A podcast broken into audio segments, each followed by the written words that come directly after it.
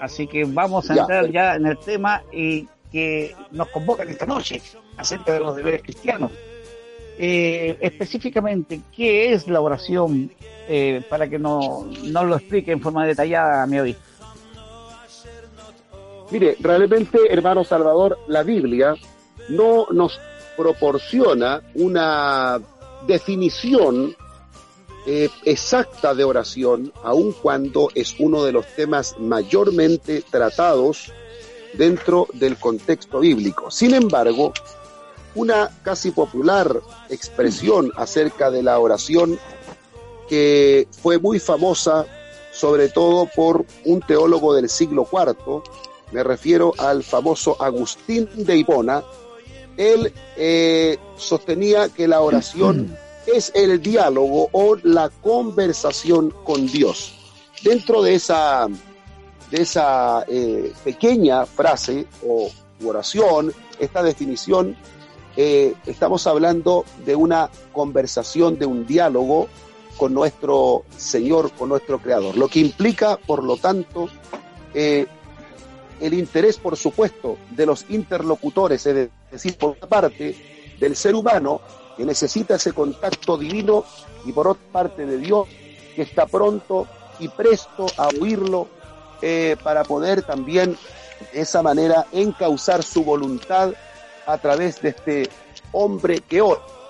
Por lo tanto, definimos en forma muy básica, pero al mismo tiempo, no por ser básica, eh, eh, es menos relevante, la oración como la comunicación o el diálogo con nuestro Señor. Por lo tanto, eh, podemos decir, cuando, cuando dos personas no dialogan, mira, veamos un poco las implicancias prácticas. Eh, ¿Qué pasa cuando en tu hogar no hay diálogo, por ejemplo? ¿Qué pasa cuando no hay diálogo entre un padre y un hijo? Cuando no hay diálogo entre un esposo y una esposa? Cuando no hay diálogo entre dos amigos? Cuando no hay diálogo, cuando no hay comunicación eh, entre los trabajadores? O sea, todo, absolutamente todo, es afectado por la falta de comunicación y diálogo, pero al mismo tiempo todo es posible de solucionarse gracias a la comunicación, al diálogo. De ahí su gran importancia, es decir, cuando nosotros nos comunicamos con Dios, se abre frente a nosotros una gran, una gran cantidad de, de puertas y ventanas de esperanza para, para poder, digamos, encauzar nuestra vida cristiana. Adelante, mi hermano. Pareciera de que, eh, no sé si se acuerda usted cuando el Señor recrimina al pueblo de Israel en el antiguo tiempo y le dice, mi pueblo erró por falta de conocimiento. Eh, el conocimiento eh, parece que aplica la expresión de relación. Yo creo que una de las causas fuertes acerca de por qué cogíamos siempre dentro del pueblo de Dios respecto de esta de este deber tan importante que es la oración, yo creo que puede aplicarse eh, eh, esto de que falta relación con Dios. ¿Qué le parece a usted? Claro que sí, yo estoy absolutamente de acuerdo que se afecta totalmente la vida cristiana, se afecta la vida congregacional, es afectada la vida familiar, la vida matrimonial, es afectado el creyente en su relación con Dios, con su prójimo, con el entorno. La verdad es que la falta de oración perjudica todo, todo lo que corresponde a la vida cristiana y, y es prácticamente imposible, imposible que podamos tener una vida victoriosa, una vida triunfante sin la oración. Y, es aquí donde tenemos que decirlo con, mucha claridad todas las iglesias, todos los ministerios, todas las familias, todos los matrimonios, todos los hermanos y toda persona que está emprendiendo un camino para Dios no puede prescindir de la oración, no puede abandonar esta, este ejercicio, esta práctica piadosa. ¿Por qué? Porque es prácticamente el camino obligado para el éxito cristiano de tal forma que su no práctica, la persona que no tiene la habitualidad de conversar con su Dios, está corriendo gravísimos peligros en su, en su vida, en su trayectoria cristiana. Em, la oración de alguna manera eh, la constante oración eh, va creando de alguna manera eh, en, el creyente la dependencia de Dios. Eh, y esto, este es un paso, yo creo, muy importante, porque de alguna manera la finalidad de todo esto es que el cristiano aprenda como aquel pequeño niño depende de sus padres, de su cuidado, de su protección, de su auxilio, en los momentos de dificultades, en los momentos de su crecimiento. Eh, así también nosotros como hijos de Dios eh, debemos crear una dependencia de Dios a través de la oración. Eh, ¿Cómo lo ve usted esta parte? Claro, mi hermano Salvador, yo creo que la oración, bueno, habiéndola ya definido y hablando un poquito de su importancia, la oración implica, claro, cuando tú oras, estás diciendo varias cosas. Una, una persona que está en oración está diciendo al menos cuatro cosas muy importantes. Cuando alguien ora, lo que está diciendo es, uno, en primer lugar, esa persona depende total y absolutamente de Dios. Por lo tanto, la oración, cuando una persona tiene con práctica habitual la oración, significa que esa persona realmente se considera dependiente total y absolutamente de Dios. Entonces, en este sentido, eh, este elemento habla muy bien, porque una cosa es que tú digas en un púlpito, en una canción, en una conversación, hermanos, todos dependemos de Dios, dependemos de Dios para respirar, para caminar, para vivir, para alimentarnos, etc. Claro que sí, dependemos, es fácil decirlo, pero la real dependencia a Dios se muestra, se demuestra una persona que está en oración. Quien está en oración está mostrando su total y absoluta dependencia de Dios. En segundo lugar, la oración, cuando tú estás en oración, estás también reconociendo la grandeza, el poder, la omnipresencia, la omnipotencia divina. ¿Por qué? Porque estás dirigiéndote a alguien que podría, ¿cierto?, abrir el mar frente a tus ojos, por decirlo de una manera metafórica, que podría derramar el maná del cielo, que podría sanar una enfermedad, que podría eventualmente ayudarnos a avanzar en la vida cristiana. O sea, cuando yo estoy orando, cuando tú estás orando, estás reconociendo la grandeza de nuestro Dios. ¿Qué te parece este punto o el, anterior? No sé cuál te gustaría comentar, Salvador. Sí, eh, me quedé pegado en, bueno, los dos son importantes, pero me quedé pegado en el de la dependencia total y absoluta de Dios. Me ha gustado mucho ese punto, porque mm, a nosotros como hijos de Dios eh, nos cuesta desarrollar eh, este punto, depender, porque esto, esto de ser cristiano, mi obispo, muchos lo toman como si fuera una moda, muchos lo toman como si fuera eh, el jeans eh, que apareció en la temporada que todos van a llevar, o el color que van a, de blues en, la temporada de verano, pero así como aparecen, también el cristianismo no es eso. El cristianismo es una forma de vida. El cristianismo es un, desde que creíste, eh, estamos atados a Cristo hasta la muerte. Entonces, es tan indispensable que a través de la oración aprendamos este punto tan importante que es la dependencia total y absoluta de Dios. Me ha gustado mucho este punto. Adelante, Amén. Sí, mire, eh, bueno, hemos dicho que lo que implica la oración, lo que implica es, en primer lugar, dijimos dependencia total y absoluta de Dios. Si usted, hermano, que nos está oyendo en esta hora, dice, sabe, siente que depende de Dios, la única manera como usted puede demostrarlo realmente es clamándole a Él, acudiendo permanentemente al trono de la gracia para encontrar gracia y misericordia para el oportuno socorro. Usted acuda a Él para el alimento diario, para que Dios derrame el pan cada día. Acuda a Él para mejorar su comunión con Dios. Acuda a Él para que Dios bendiga a su familia. Acuda a Él para que Dios bendiga a su iglesia. Acuda a Él para que se realicen obras maravillosas a favor de su familia. O sea, si realmente tenemos eh, dependencia hacia Dios, no podemos sino demostrarlo a través de la oración. En segundo lugar, hablamos de reconocer la grandeza, porque claro, el que ora está reconociendo que tiene un Dios grande. El que ora está dando por hecho que su Dios tiene el poder para mover las cosas imposibles. Entonces hay implícita en la, en la acción de orar la idea de reconocer la grandeza, el poder y la soberanía de Dios. En tercer lugar, la persona que ora está demostrando algo que a Dios le agrada, algo que, algo que es muy, pero muy valioso ante los ojos de Dios y que es credibilidad a la palabra de Dios. Es decir, esa persona está demostrando que le cree a la palabra.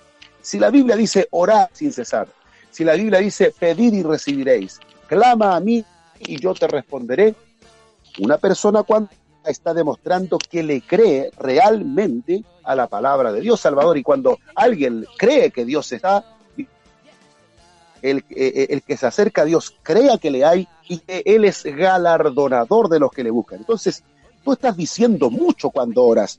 Y cuando no oras, por supuesto, estás diciendo todo lo contrario. Estás diciendo que no dependes de Dios, estás diciendo no reconoces su grandeza, estás diciendo no creo a la palabra, pero cuando oras estás eh, diciendo estas tres cosas y añado una para luego dejarte la, la, un comentario de estos puntos. En cuarto lugar, cuando oramos estamos demostrando una actitud de obediencia, porque, porque la oración es una ordenanza para el cristiano. O sea, cuando estamos en oración, bien demostrando una obediencia a la voluntad de nuestro Dios. Por eso, quien ora el hermano que está en oración, la hermana que está en oración, el joven que está en oración, la, anciana que está en oración. ¿Qué es lo que está demostrando con eso? Primero, que depende de Dios. Segundo, que reconoce su grandeza. Tercero, que le crea la palabra. Y cuarto, que se sujeta obedientemente a la voluntad del Señor. Adelante, mi querido hermano. Pareciera de que en estos cuatro puntos que usted ha relatado, gran maestro que, que nos muestra Jeremías ya, que es el alfarero, eh, va tomando pieza y proceso tras proceso, su vasija, eh, con el propósito de al final eh, hacer una, hermosa obra de arte que al final lo que busca a través de estos cuatro puntos que usted ha concretado es finalmente la obediencia del cristiano hacia la voluntad de Dios, que después de todo es, es, es lo que persigue Cristo en nosotros, que obedezcamos a su palabra. Eh, me ha gustado muy, muy linda, es como, yo lo veo como una escala esto, eh, una dependencia, eh, un reconocimiento a su grandeza que es en la oración donde más que nunca el cristiano reconoce el poder, la misericordia, la dependencia, el pan, el sustento, todo proviene de la mano misericordiosa de Dios y le damos alabanza por esto. Así que me ha, me ha, parecido muy bien, me oye por su comentario. Mire, hay una alabanza, yo no sé si a lo mejor la hermana Tami la podrá buscar mientras tanto. Eh, esa es una alabanza que eh, tiene algún tiempo, ¿cierto? Eh, no es de las tan antiguas, pero que dice, Dios no rechaza oración. ¿La has escuchado, Salvador? Sí, sí, sí. Una oración muy, o sea, una alabanza muy linda. Eh, a lo mejor si la hermana Tamara pudiera eh, encontrarla, buscarla por, para poder escucharla. Bueno, eh, digamos entonces, para finalizar este primer bloque, que la oración es la comunicación del hombre con Dios.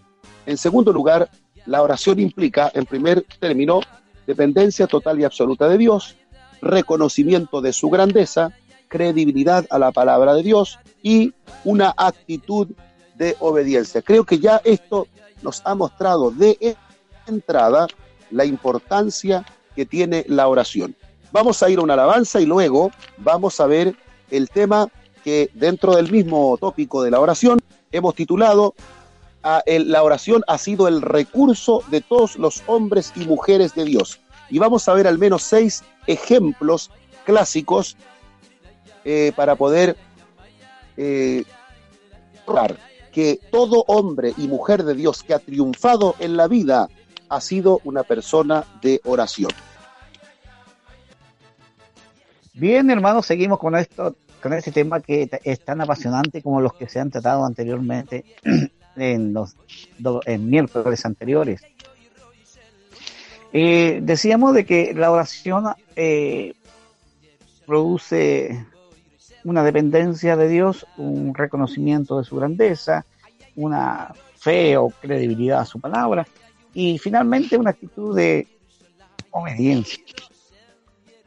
Eh, en el punto número 3 eh, tenemos el, ha sido, dice, el recurso de todos los hombres y mujeres de Dios.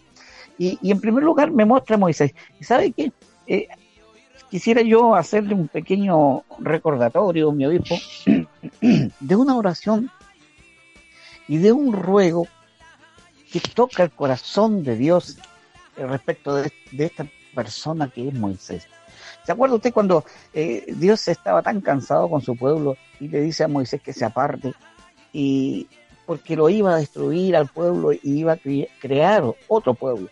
Pero mira la oración intercesora de Moisés. Eh, eh, yo creo que es tan conmovedora. llega a tocar las fibras más íntimas del corazón de Dios. y dice en parte de su oración, ¿qué van a decir los pueblos paganos? ¿Qué van a decir los pueblos de alrededor? Para esto Dios los sacó a su pueblo, para destruirlo en el desierto. Y esa oración, esa frase conmovió el corazón de Dios y Dios eh, se deshizo de su sentencia respecto de destruir al pueblo de Israel. ¿Qué le parece a usted este comentario? Bueno, me parece excelente porque si hay algo que Moisés aprendió en algún momento fue precisamente a defender el honor de Dios. Y aquí tenemos a un hombre que está defendiendo el honor de Dios. Eh, eh, lo que se había ganado, lo que se había ganado en el Éxodo, eh, como es el caso de que el nombre del el Dios de Israel quedó puesto en alto, habiendo vencido a cada una de las divinidades egipcias, ahora dice Moisés, bueno, todo lo que hemos ganado, en otras palabras, está a punto de deshacerse si tú destruyes a tu pueblo. Y creo, como tú bien lo dices, Salvador, que es una, una forma eh, muy honrosa de, de, darle énfasis a la gloria de Dios y lo hace precisamente, y volvemos a nuestro tema, a través de la oración.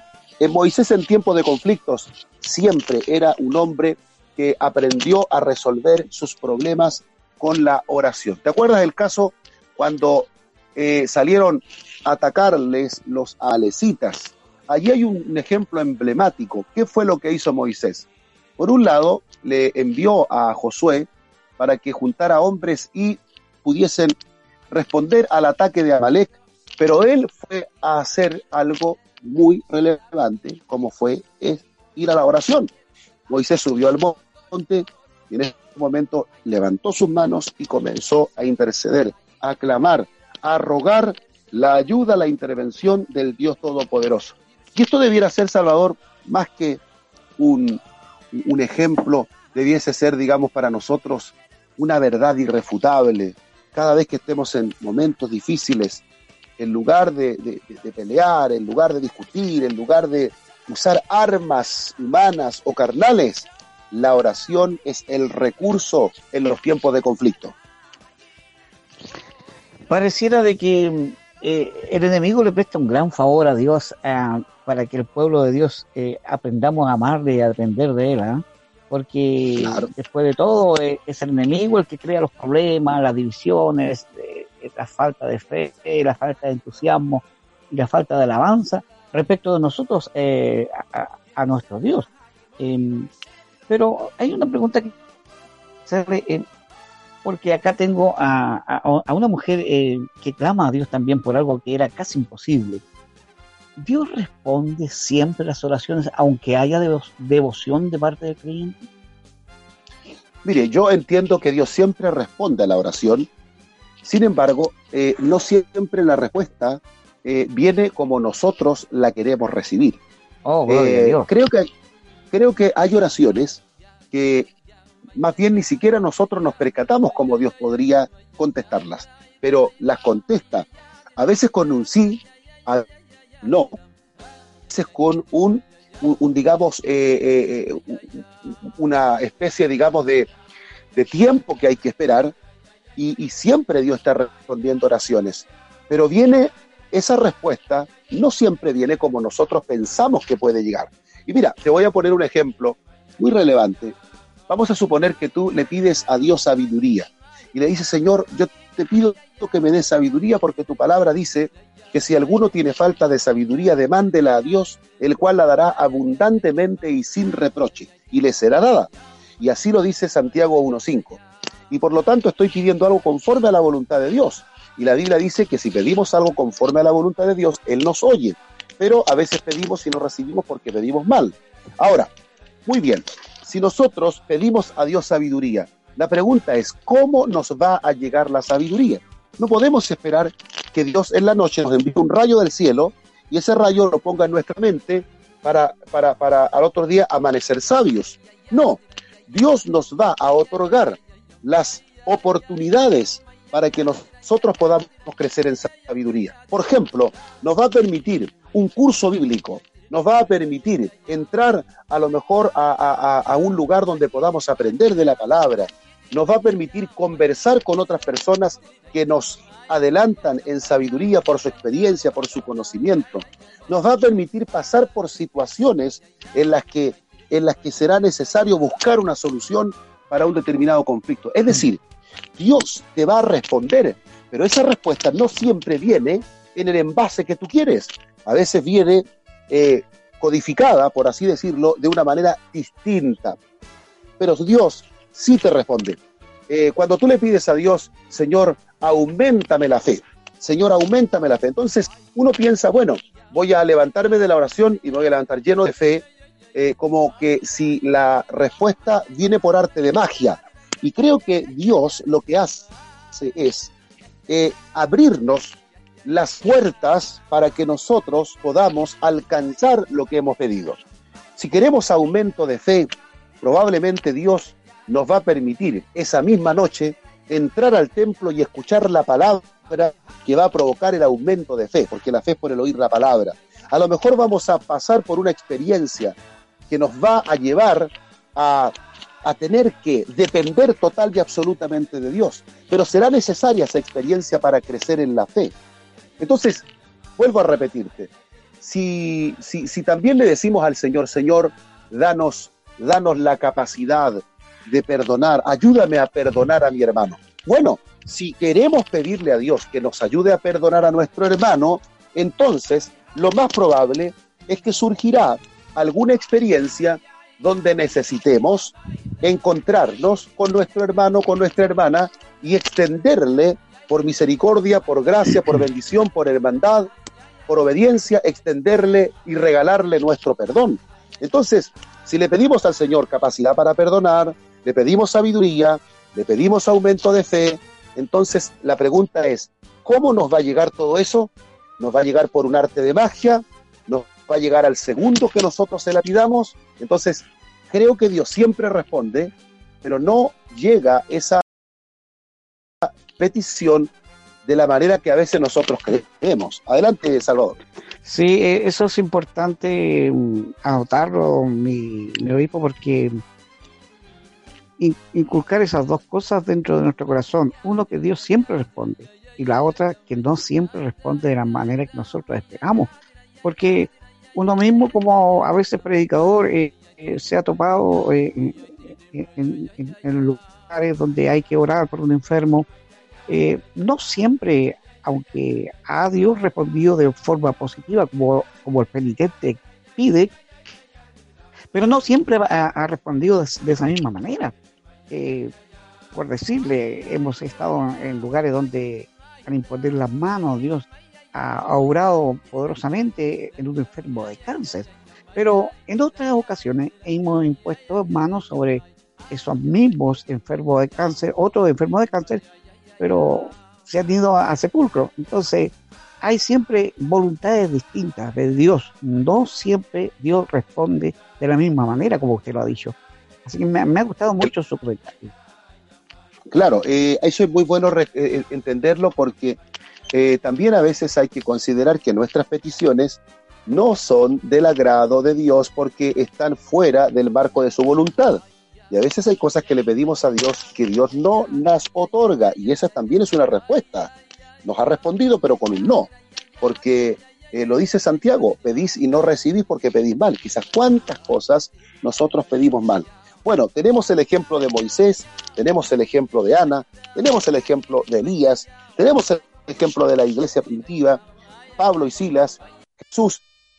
Si hablamos un poquitito, así aunque sea un minutito de ellos. ¿Te acuerdas el caso de Ana? Ana era una mujer estéril, una mujer que no podía concebir, pero ella fue al santuario en Silo y comenzó a orar y le dijo al Señor que el Señor pudiera abrir su matriz para concederle un hijo. Entonces, vemos que Dios está presente y gracias a, la oración podemos acercarnos a Él cuando todo es imposible.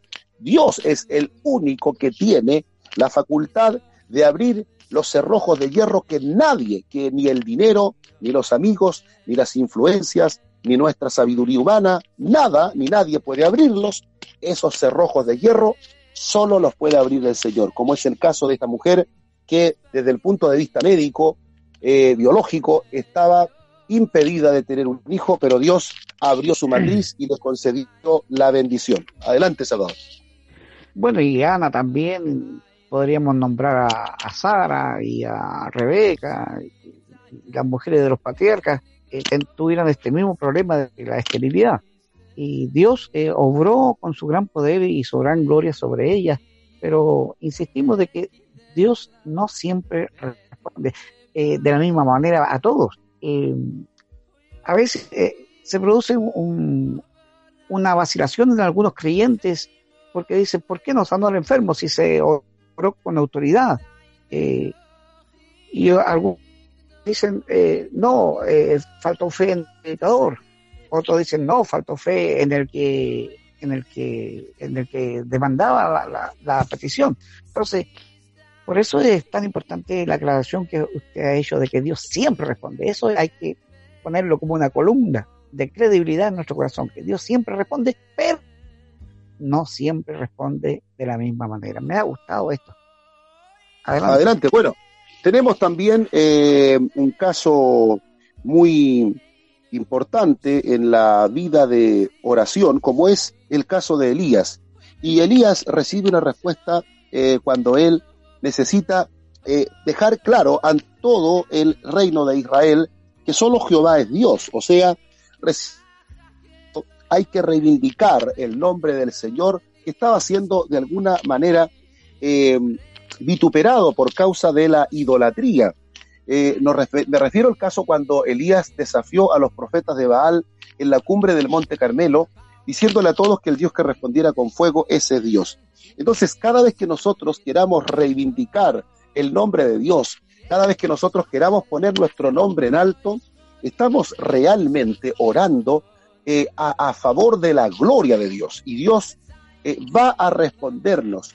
No siempre nos responde como nosotros quisiéramos, pero Dios nos va a responder siempre en el momento que Él lo estima conveniente.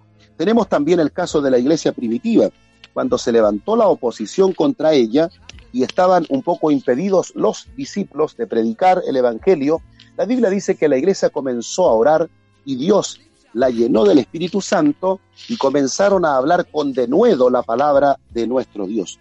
Y nos damos cuenta, Salvador, que el avance del Evangelio depende en gran parte de la oración.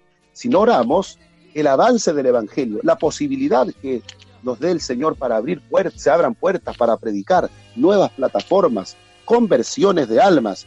Todo se obstruye, todo se congela cuando falta oración. Y la iglesia primitiva pudo abrirse paso en medio de la sociedad judía y la sociedad romana, en medio de persecuciones, martirios, conflictos, encarcelamientos, látigos, confiscaciones de bienes, etcétera. En medio de toda oposición, la iglesia primitiva pudo avanzar. ¿Y esto por qué? No era por el Internet, por el Facebook, por el WhatsApp, no era porque tenían los medios tecnológicos de, última, última generación, sino por la oración. La oración provocó que la iglesia primitiva fuese una verdadera bomba de tiempo que dinamitó todo Jerusalén y terminó escuchándose su impacto en toda Europa, gracias a la oración. Sin duda que sí, eh, la oración eh, impactó grandemente en los creyentes eh, de, la, de, la, naciente iglesia que había fundado Cristo Jesús. se taparon boca de leones, como dice por ahí un escritor, fuego impetuosos, y el poder se manifestó grandemente en ellos, porque mientras más crecía la iglesia, más se levantaba el diablo y también la adversidad contra ellos. no, todo, no solo al punto de perseguirlos, atormentarlos, sino aún eh, hasta matarlos a muchos de ellos. Así que, ¿y qué puede decirme el ejemplo de Pablo y de Silas? También es un ejemplo emblemático, Salvador, eh, del hecho de que hubo un momento en la vida de estos dos misioneros en la que se encontraban en condiciones muy desfavorables. Es un Siempre que estemos en condiciones desfavorables, en cualquier situación y por cualquier causa, la oración será nuestra ayuda. Pablo y Silas se encontraban en la cárcel, pero Dios aquí, en medio de esa condición desfavorable, pudo intervenir gracias a que ellos comenzaron a adorar a Dios y estaban orando. Entonces, a veces nos podemos encontrar en condiciones muy desfavorables, ya sea por nuestras debilidades, nuestros pecados, ya sea por causa de nuestro carácter, ya sea por causa de que alguien nos ha querido dañar, ya sea por causa de que a lo mejor en el trabajo alguien ha querido de alguna manera pisotear nuestro, nuestra labor. En, definitiva, muchas veces en la vida nos encontraremos en situaciones muy desfavorables, eh, en muchos sentidos, en muchos sentidos. Pero en esas condiciones desfavorables, los cristianos tenemos un recurso, un arma poderosa, un arma que realmente eh, transforma todo. Mira, me voy a acordar de una serie, no sé si tú la viste, a lo mejor el ejemplo no es el más apropiado, no es el más ad hoc, ¿cierto? Eh, tenemos cientos de ejemplos bíblicos, pero recuerdo una, una, una, una película, no sé si tú la, la, viste alguna vez, me imagino que sí, El hombre increíble, ¿te acuerdas de esa película? Ah, sí, sí, sí, sí. bueno, era el, el, actor, el actor principal era un hombre delgado, un hombre más o menos de un metro setenta, setenta y cinco, pero un hombre delgado, eh, sin tanta musculatura, era un hombre, digamos, eh, que, le gustaba viajar por la vida, era un caminante, eh, siempre andaba con su bolsito al hombro, pero cada vez que llegaba a un pueblo se metía en algún problema o algo pasaba y entraba en una situación absolutamente desfavorable. Por lo general, otras personas lo, lo, lo, lo golpeaban, etcétera, y en medio de esa condición desfavorable, eh, todos estábamos esperando, expectantes, eh, cómo se iba a transformar su cara. Y comenzaba a transformarse sus ojos, su cara y, del cuerpo eh, prácticamente casi, digamos, sin ninguna musculatura, comenzaba a forjarse un verdadero coloso lleno de fuerzas. En ese momento de aflicción y debilidad se transformaba ese hombre en un hombre increíble y vencía a todos sus enemigos. Bueno, a lo mejor, como te dije, el, recurso que he utilizado no es el más apropiado, pero sirve en el sentido de lo que te estoy diciendo. En condiciones desfavorables, en condiciones cuando eh, muchas cosas nos son adversas, a veces por nuestra propia falta de integridad o de santidad o, de, apego a Dios, eh, cuando a veces nuestra vida espiritual está, por, por decirlo de alguna manera, está casi por el suelo, yo te digo, Salvador, que en esos momentos, cuando nos aferramos a la oración, al clamor, a la súplica, al ruego, al llanto, a, buscar a Dios, lo encontramos. Y el Señor se deja encontrar en momentos donde todo nos es, desfavorable. Mientras usted narraba acerca de la historia de este hombre increíble, me acordaba de otro gran hombre increíble que nos muestra la Biblia. ¿Se acuerda de él? Que se puso delante de las columnas de la ciudad de, los filisteos, en el último momento oró a Dios y dice la escritura de que él mató más filisteos que los que en su propia vida había desarrollado antes. ¿Se acuerda de ese gran hombre que se enamoró de una gran mujer? Exactamente. Y por ahí vino también el, el, el momento que le tocó lamentablemente sufrir eh, todo el dolor. Que bueno, Sansón, estamos hablando de un hombre a quien Dios le otorgó una fuerza descomunal, pero él, habiendo revelado el secreto de su fuerza y habiéndose de alguna forma apartado de los caminos del Señor, perdió, perdió esa fuerza, ese vigor que provenía de la obra del Espíritu Santo. Sabes que hay una cosa muy importante, a lo mejor no es el tema de esta, no es el tema, digamos, de esta, de esta, eh, esta plática, pero llega a decir un momento el libro de los jueces que él, eh, y, no se había dado cuenta, Sansón, de que Dios ya no estaba con él. Es terrible, yo creo eso. No se había dado cuenta.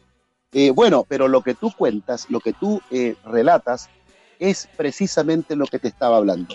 Un hombre que estaba en condiciones de muchísima, muchísima desfavorabilidad espiritual, no se había lamentablemente comportado a la altura de un juez de Israel, había jugado bastante con el pecado y por causa de eso el enemigo le quitó los ojos, le desposeyeron de su fuerza, sin embargo Dios se apiadó de ese corazón que estaba contrito, de ese corazón humillado, de ese corazón afligido, y clamó a Dios con todo, con todo su ser, y el Señor lo escuchó y le devolvió la fuerza a través del poder del Espíritu para destruir a sus enemigos.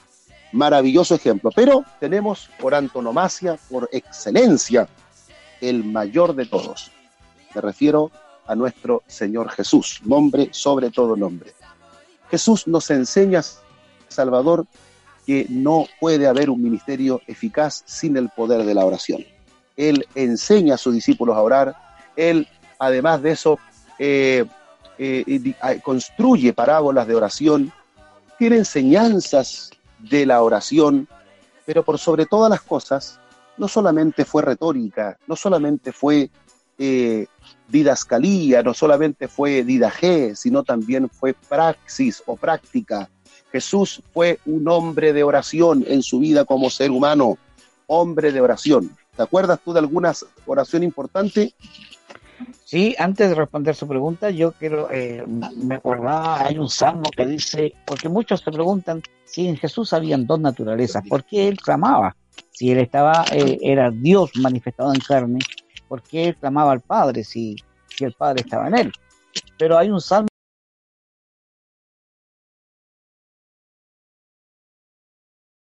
que dice, toda carne clamará a Dios. ¿Se acuerda por ahí en un salmo? No me acuerdo el número, pero es un salmo que dice de esa manera. Entonces, Jesús también clamó con lágrimas de sangre cuando iba rumbo al Gólgota. ¿Se acuerda usted de eso? Claro, por supuesto. Es realmente, digamos, una, un ejemplo eh, que has dado muy importante por el hecho de que, como tú bien dices, eh, la oración de nuestro Señor, la oración de nuestro Señor eh, fue, mira, yo digo que fue tan poderosa en todas, todas las oraciones, todas las oraciones, todas provocaron realmente eh, un efecto en el ser humano. Tenemos, por ejemplo, eh, como tú dices, la oración en el Getsemaní. Tenemos la oración sacerdotal, la que se le ha llamado así, cuando él dice, Padre, yo te ruego por estos para que sean uno, así como yo y tú somos uno. Que estos sean uno para que el mundo crea que tú me enviaste. Ahora, el Señor oró, pero nosotros tenemos que poner también de nuestra parte y buscar la unidad y tratar de buscar el compañerismo, la fraternidad y de esa manera demostrar de que somos un pueblo que ha creído en esa oración realizada por Jesús. Adelante, Salvador. ¿Qué me dice de la oración que hizo Jesús frente al sepulcro de Lázaro? Oiga, ¿Ah? yo creo que esa oración... Eh, yo yo sé, Padre, que tú siempre me oyes, dice. Claro, y lo dijo, dice, por todos los que estaban ahí alrededor. Claro, yo creo eh, que ahí nos estamos percatando del gran poder del Señor, pero también de la oración, porque resulta que nos encontramos a lo mejor, Salvador, eh, frente a un arma poderosa de la cual quizás no hemos descubierto ni siquiera el 10% de su valor. Estamos a lo mejor como cuando eh, ha llegado, no sé, ha llegado, digamos, un arma, un, tanque de última tecnología a un país eh, subdesarrollado y todos los que comienzan a estudiar no se dan cuenta del potencial tremendo que tiene dicho tanque. Yo creo que pasa lo mismo con la oración. Nosotros hemos escuchado de la oración, nosotros hemos eh, eh, escuchado mensajes, eh, hemos recibido bastante instrucción, sobre todo nuestra iglesia apostólica últimamente ha puesto mucho énfasis en la oración. Hemos visto eh, la gloria de Dios, pero yo creo que estamos todavía en pañales con respecto al gran impacto que, realmente tiene el poder de la oración. Eh, creo que todavía nos falta mucho más que descubrir de esta arma poderosa y letal contra el enemigo.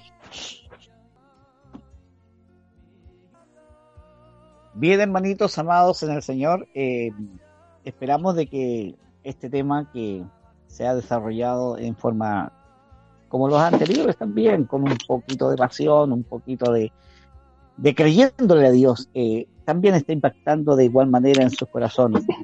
Eh, vamos a pasar a dos puntos que nos quedan de, de este tema, que son las partes importantes de la oración y el número quinto es las cualidades espirituales del creyente en la oración. Eh, Vamos por el cuarto. ¿Cuáles son las partes importantes de la oración?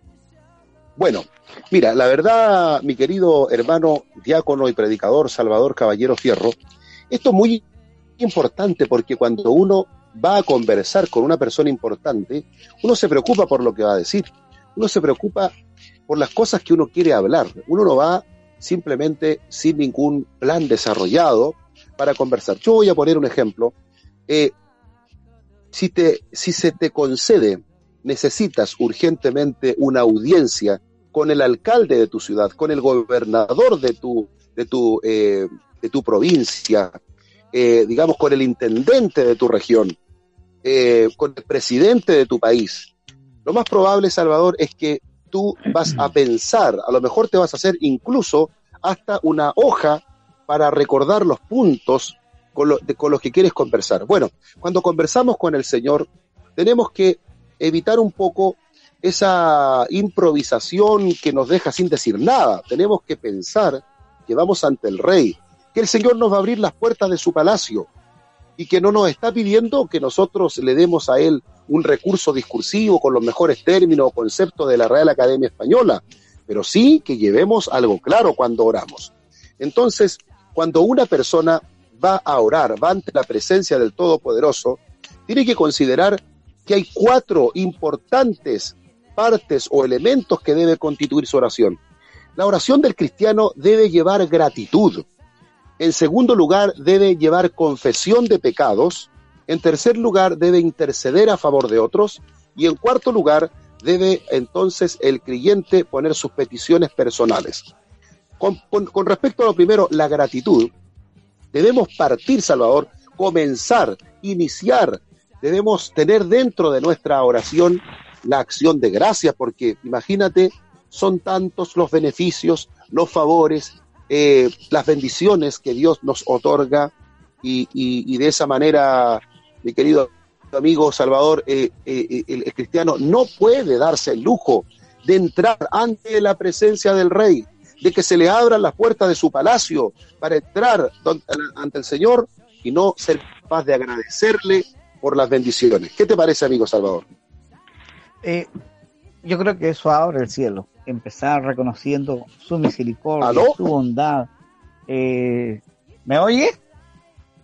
Eh, empezar sí, escucho muy bien ahora. Reconociendo su misericordia, su bondad, para poder también hallar gracia y oportuno socorro delante de Dios. Y, el, segundo punto también es, muy importante porque de alguna manera nos muestra ante Dios como seres eh, pecadores, como seres, aunque pecadores también confesando nuestra, nuestros pecados, que también yo creo que es un punto importante para poder alcanzar la gracia de Dios. Claro, eh, por supuesto. Eh, la Biblia nos sostiene en el capítulo 7, versículo 20, no hay hombre, y por supuesto mujer, que no peque. Eh, todos hemos pecado y el que no hace a Dios mentiroso. La verdad no está en él. Además, en la oración del Padre Nuestro también se nos enseña a pedir por el perdón de nuestros pecados, de nuestras faltas o de nuestras deudas, como dirá, otro, otro evangelista. Entonces, primero, cuando vamos a la oración, eh, demostramos nuestra gratitud. En segundo lugar, confesamos nuestros pecados, porque el pecado, que es la infracción a la ley de Dios, lo cometemos con nuestros pensamientos, con nuestra mirada, eh, con nuestras acciones, con nuestras eh, incorrectas motivaciones, eh, con las intenciones equivocadas. O sea, pecamos de múltiples maneras y por eso necesitamos ante este rey, cuyos ojos son como llamas de fuego y que puede escrutar con una sola mirada lo más recóndito de nuestro corazón, necesitamos, Salvador Caballero, necesitamos confesarle a Él nuestros pecados. Y de esa manera, entrando con gratitud y entrando con confesión, podemos pasar al tercer punto que es la intercesión. Es cuando ya nosotros comenzamos a orar en relación a las necesidades que tiene nuestro entorno o empezamos a orar por otras personas, empezamos a orar por nuestra iglesia, comenzamos a orar por la juventud, los hermanos, los ancianos, la familia, oramos por la salud de otros hermanos, oramos por el avance del Evangelio, oramos para que el Señor se manifieste milagrosamente en el corazón de las personas, oramos por la conversión de las almas, oramos para que la iglesia sea un impacto en medio de la comuna en la que se encuentra. O sea, comenzamos la intercesión. Sin duda que es importante también este tema y pareciera que al igual que el punto número dos, eh, donde nos mostraba como una escala eh, para llegar al monte y eh, finalmente la obediencia de la palabra, pareciera que aquí también vemos una escalita a, la que hay que subir. Primero la gratitud, segundo la confesión, en tercer punto la intercesión y finalmente las peticiones personales, que son muchas también. ¿Qué nos puede decir de esto? Por supuesto que sí, y no está prohibido, sobre todo eh, nuestro Señor Jesús nos, nos enseñó en, el, en, la oración modelo a pedir por el pan de cada día, y eso implica como, como, como título eh, todo lo que son nuestras necesidades para nuestro sostenimiento, necesitamos un trabajo, necesitamos buenas relaciones en nuestro trabajo, necesitamos crecer en los conocimientos, hay hijos que estudian, necesitamos que el Señor provea recursos materiales, que nos otorgue una buena salud, que nos conceda las posibilidades. Y, ¿por qué no, en algún momento le oramos hasta por algún tipo de privilegio? Queremos tener algo para poder eh, desplazarnos mejor de un lugar a otro. Eh, no está mal, ¿cierto? Siempre y cuando nuestra oración no se transforme en, en solamente pedir cosas materiales. Ahí es donde tenemos que considerar lo que dice Santiago, me parece, en el capítulo 4, versículo 3, pedís y no recibís porque pedís mal. Entonces, eh, pedís para gastar en vuestros deleites. Si nosotros reducimos la oración solamente a un listado de petitorios, de cosas materiales, no le va a gustar mucho a nuestro Señor. Pero si, por el contrario, entramos con gratitud, dándole gracias a Dios por todas sus bendiciones, por todos sus beneficios, como dijo el salmista, bendice alma mía Jehová, bendiga todo mi ser su santo nombre, bendice alma mía Jehová y no olvides ninguno de sus beneficios. Él es el que te corona de favores, el que sacia de bien tu boca, el que rescata del hoyo tu vida, el que, el que perdona tus iniquidades. O sea, hay tanto por lo que reconocer, honrar y exaltar. Luego eh, eh, le confesamos a Dios nuestros pecados para que nuestra vida se limpie, nuestra alma se limpie delante de su presencia luego intercedemos a favor de otros, claro que tenemos también el legítimo derecho a pedirle al Señor, eh, digamos, su, su, su bendición. Ahora, no te olvides, Salvador, un elemento muy importante en todo esto. El Señor Jesús dijo, hasta ahora no habéis pedido nada en mi nombre. Y, y, él, él quiere que nosotros le solicitemos todo en el nombre de Jesús. Ahora, esto me parece muy importante que la gente lo entienda. No estamos hablando solo aquí un énfasis en las letras o en la fonética de este nombre.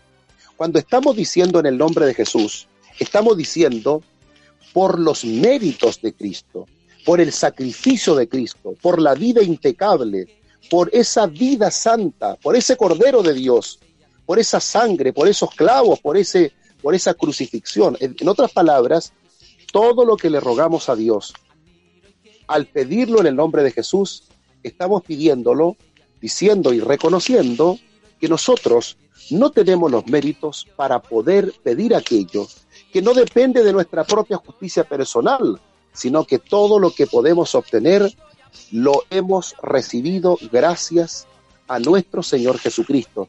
Y en ese sentido, al pronunciar su nombre, estamos reconociendo que por su, eh, por su medio, por su intervención, por su obra, nosotros podemos alcanzar las bendiciones de Dios.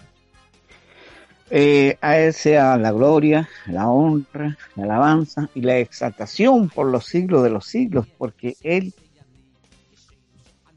escucha nuestras peticiones. Y una petición eh, que se le ha quedado en el, en el tintero del pueblo de Dios, también obispo, perdón, es acerca cuando pedimos por nuestros familiares que aún no han alcanzado la fe. ¿Sabes? Digo esto por el hecho de que eh, el año último que estuvimos de, de, adoración, antes que se estableciera esta pandemia, eh, si usted recordará, hubo muchos bautismos, mucha gente estuvo aceptando al Señor Jesucristo eh, en un número muy bendecido, ¿no, ¿no recuerda usted?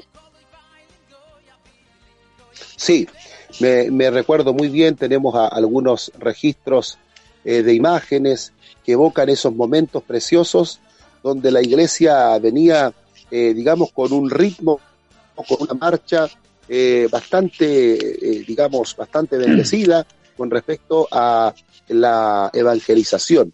Y bueno, fuimos, fuimos todos, no solamente nosotros, sino que prácticamente toda la iglesia de Chile y gran parte del mundo, interceptados, alcanzados por esta pandemia. Eh, pero seguimos orando porque creemos que Dios va a seguir haciendo cosas grandes. Bueno, Salvador, ¿qué te parece si hablamos un poquito acerca de las cualidades espirituales que debemos tener como creyentes cuando vamos a la presencia de Dios? Ahora vamos a hablar un poco. Son? ¿Cuáles son las cualidades? En, en primer, sí, sí.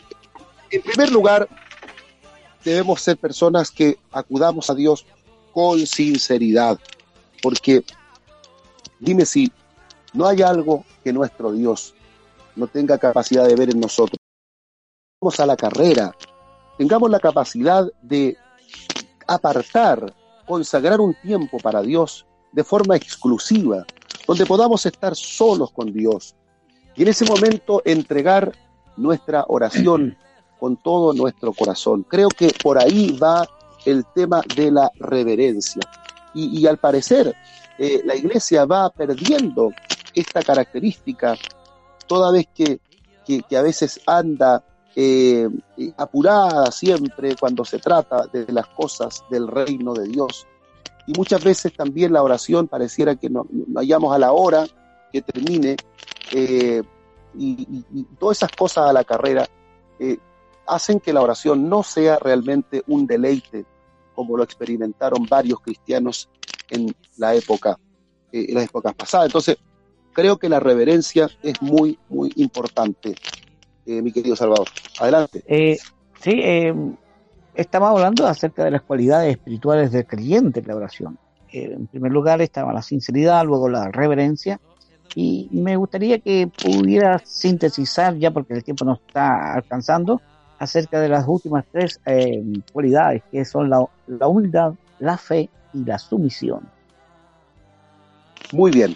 Mira, estas cualidades, ojalá que nuestros hermanos eh, no se les olviden. Entrar con sinceridad, entrar con reverencia, lo explicamos. Pero qué importante es la humildad. Dios siempre va a resistir al soberbio, lo mira de lejos. Pero cuando nosotros vamos ante el Señor con una actitud humilde, eh, no quejándonos, de nuestros hermanos, no quejándonos del daño que nos, nos han hecho, sino que con humildad, con humildad reconocernos ante Dios como pecadores, con humildad reconocer nuestras falencias, con humildad reconocer que nuestra condición espiritual no nos faculta para estar ante su presencia, que solamente estamos ante Él gracias a los méritos de Cristo, que solamente podemos presentarnos ante Él gracias al sacrificio de la cruz, cuando reconocemos con humildad nuestra condición de vida ante el Señor, el Señor se siente complacido, honrado, glorificado. Y luego a esa humildad tenemos que añadirle algo que Dios nos lo exige. Y si tenemos falta de aquello, tenemos que pedirlo, es la fe. Porque dice la Biblia que sin fe es imposible agradar a Dios. Tal manera que cuando tú vas a orar, tienes que pedirle con fe. porque el Señor va a premiar, va a bendecir esa fe. Y finalmente, algo que tenemos que aprender, que tenemos que sujetarnos, someternos a su voluntad y por eso debemos ir en completa sumisión. Eh, recuerdo que nuestro Señor Jesús nos dijo o nos enseñó también en el huerto de Getsemaní, cuando pidió en algún momento de él, sin embargo concluye esa oración diciéndole a Dios, hágase tu voluntad. Eso se llama completa sumisión, porque muchas veces nosotros nos encontraremos en situaciones difíciles, donde queremos rápidamente eh, tomar el control de las cosas, pero no siempre se puede. Y es ahí donde tenemos que decirle a Dios, Señor, me someto con humildad, me sujeto con humildad a tu designio, voy con completa sumisión. Entonces, recapitulando en forma breve, en síntesis, para concluir, la oración es la comunicación del hombre con Dios.